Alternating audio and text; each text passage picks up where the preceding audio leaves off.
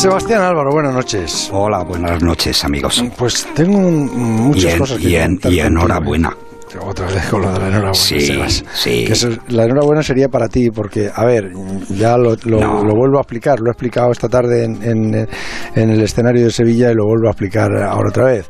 Yo ahí en eso soy un impostor. En la fundación soy un impostor. Soy alguien que busca la financiación. Pero los que manejan la fundación, eh, los que trabajan en la fundación, es Sebas Álvaro con los niños de José, por ejemplo, donde tenemos cuántos críos tenemos ya eh, mm, becados para que puedan estudiar en Bueno, José. ahora mismo tenemos, me parece que son 360 becas comprometidas, pero es que ya llevamos 19 años trabajando. Pero déjame, déjame padre, que el hoy... pa- no, déjame que te diga yo que, que No. el, el agradecimiento es hacia ti, hacia el, No. hacia el, hacia el padre, hacia el padre In- In- Ignacio, que, que en Perú eh, mm, se dedica a sacar niños de, de- de- del arroyo, donde en, en algunos mm, mm, lugares están con ellos traficando órganos, porque que es una salvajada, ¿no?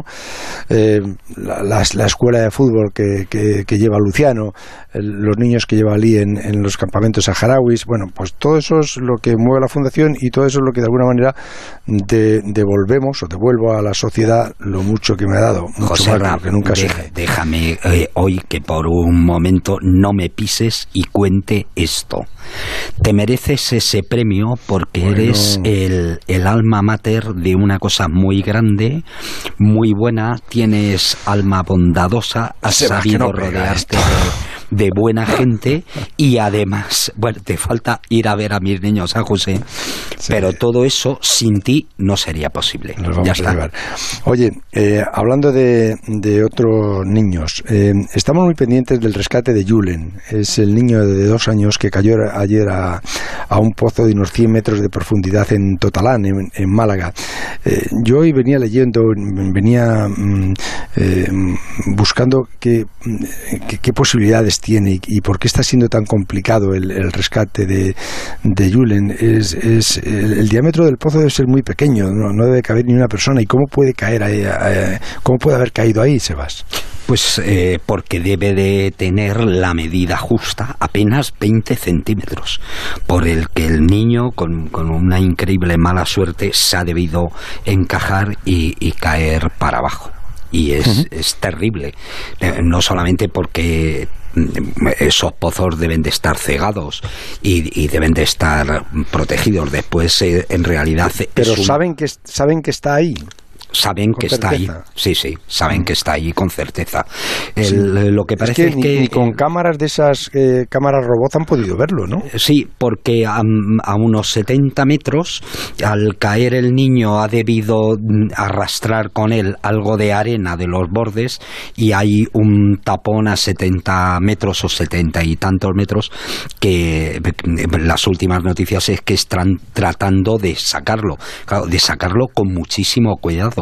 No pueden hacer nada que, que haga que caiga más tierra al, al fondo. ¿no? Es, eh, la verdad es que es una situación realmente desesperada. Y hablando. Pero ya lo han visto, ¿saben dónde está? No, no lo han visto, pero saben que, que debe de estar al final de ese tubo. ¿Y esos, esos pozos cómo se forman con esos diámetros tan pequeños? ¿Y esos son, son- para regadío qué son? No, es una prospección de agua. Precisamente lo, lo que se hace es una especie de, de cala, de pinchazo, para ver si hay agua y a qué profundidad está. Claro, y met- meten Al- los tubos y queda el agujero, claro. Eso es, eso es. Al parecer no, en ese ¿no sitio estar no, tapados? Pues sí, ahí creo que hay una obligación normativa de, de tapar luego el agujero o ponerle una reja o lo que sea. Eh, eh, Claro, ahora mismo eso ya, ese debate ya ahora mismo no, no interesa porque lo que está volcado todo el mundo de, de emergencias, los, los bomberos, pero sobre todo la Guardia Civil, como siempre, se está dejando el alma ahí para ver qué posibilidades. Claro, es un rescate que es muy difícil porque cualquier cosa que se haga tiene la contrapartida de que si el niño sigue con vida ahí, ahí, ahí, abajo, no puedes tirar nada encima de él. Así que se están viendo todas las posibilidades. Por un lado, la, la posibilidad de quitar todo el tapón ese de arena, que no saben eh, cuán grande puede ser, pero al mismo tiempo se está pensando la posibilidad de hacer un pozo paralelo, lógicamente con más diámetro, para que entre al menos un rescatador, e incluso la posibilidad de hacer un túnel desde una ladera a unos 100 metros que llegue directamente hasta donde puede estar. Sí, lo que pasa es que mm, ¿cuánto tiempo lleva ahí ya? Pues más de 24 horas. ¿Y qué posibilidades le, ves de que, de que, mm, pueda estar con vida? Uf, José Ramón, estas cosas me ponen mala. Eh, yo, lo que deseo y deseamos, yo creo que toda la gente que nos está oyendo ahora, es que ese niño siga con vida y nos lo traigan de vuelta a casa. Eso lo deseo de todo corazón.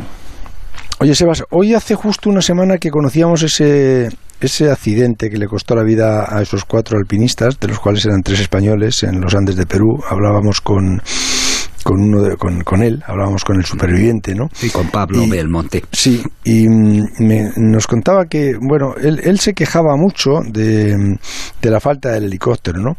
pero evidentemente yo te he oído a ti hablar algunas veces del cambio climático que está cambiando las condiciones de, de la montaña, ¿no? Bueno, vamos a ver dos cosas. Eh, nos quejamos de la falta de helicóptero porque creemos que en todos los sitios van a tener unos servicios de, de rescate como los Grain que tenemos en España o la Gendarmería francesa. ¿no? Pero sin embargo, la realidad es que esos equipos de rescate son muy escasos y en la gran mayoría de los sitios donde vamos a hacer montaña fuera de España, pues no existen esos equipos de rescate. Y está bien saberlo. Seguramente tienen otras necesidades, evidentemente, más, urgentes, claro. Sí, pero es conveniente. Habrá muchas ciudades que no tendrán ni médico, habrá muchos poblados. Eh, o agua corriente, ¿no? Como ocurre en, Pakistán. Sí, pero si tú eres eh, alpinista o montañero y vas a uno de esos sitios, tienes que saberlo. Tienes que saber que en caso de emergencia va a tardar en venir, si es que llega, y que vas a ser tú y tus compañeros los que os tenéis que salvar, eh, sacar las habichuelas adelante. Bien. Porque, no, no te iba a decir que, ¿cuánto, cuánto cuesta mover un, helicóptero? Tú tienes un accidente y, pides que vengan a rescatarte. ¿Cómo se hace eso? Eh, vamos a ver, lo que cuesta el helicóptero, por decirlo de alguna forma, la hora de helicóptero es lo de menos. La, hora ahora mismo de helicóptero, pongamos en los Alpes aproximadamente, ¿eh? y ahora llevo sin ir a rodar, pero yo me acuerdo que no hace mucho en los Alpes me costaba la hora 1.500 euros, la hora. Es decir, que si estás pongamos a dos horas del sitio donde está la base del helicóptero, pues, pues tienes que pagar 3.000 para llegar ahí, sí. Y otras 3.000 de vuelta, más luego el tiempo que estén allí, mm, que sean necesarios, pues por ejemplo, para eso, para cargar el helicóptero con dos accidentados, etcétera, ¿no? ¿Y quién, quién paga eso? Se sobreentiende que los, los que lo llaman, ¿no? Hombre, generalmente es así. Normalmente, normalmente llevamos. A ver, tú estás, ¿Tú estás ahí en eso? ¿Llevas un seguro? O quién? Porque ¿quién paga eso? ¿Te sucede esto y tiene que ir a buscarte? Yo sí, yo estoy federado, estoy federado en, en Madrid, en la Federación Española de Montaña, en dos clubes, además, en vez de uno, el Club Alpino Madrileño, el Club Peñalara, y cuando me voy al, al extranjero, por ejemplo a Pakistán, eh, tengo un seguro especial que me cubre en montañas de hasta 7.000 metros o 7.500 metros depende del seguro que tengas, y te cubre por una cantidad que viene a estar en el extranjero, pues pongamos aproximadamente entre 15 y 20 mil euros. Que eso hoy en día es poco dinero, porque algunos de los rescates que me ha tocado coordinar en Pakistán han costado, por ejemplo, 130 mil euros. Y eso lo tiene que pagar, lógicamente, el accidentado o la familia del accidentado. Eso en España no ocurre. Es decir, en, en, España tú estás escalando en Riglos, como ocurre todos los fines de semana generalmente, que viene gente de todo el mundo a escalar en Riglos, pero quien dice Riglos dice en Picos de Europa o Sierra Nevada, tienes un accidente, levantas el teléfono, marcas el 062 y el grupo de rescate de la Guardia Civil más cercano te manda el helicóptero con, con gente, material eh, adecuado para hacer el rescate, te sacan y, y, eso generalmente no se cobra. Digo, generalmente no se cobra porque la Guardia Civil es policía judicial y si observa que ha habido algún tipo de negligencia, su obligación es levantar acta y dar cuenta al juez. Y luego, pues si un juez decide que tu conducta ha sido, eh, digamos que incorrecta o que, eh, o que has tenido una negligencia fatal que ha causado la muerte o el accidente grave de otra persona,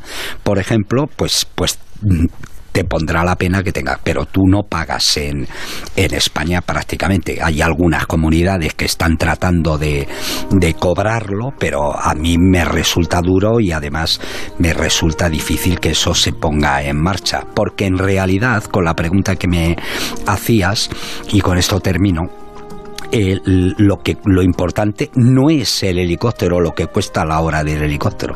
Lo que nos cuesta es hacer un grupo tan preparado tan profesional y luego equiparle de medios como pueden ser nuestro crane un abrazo muy fuerte hasta el lunes Sebas. Un abrazo jefe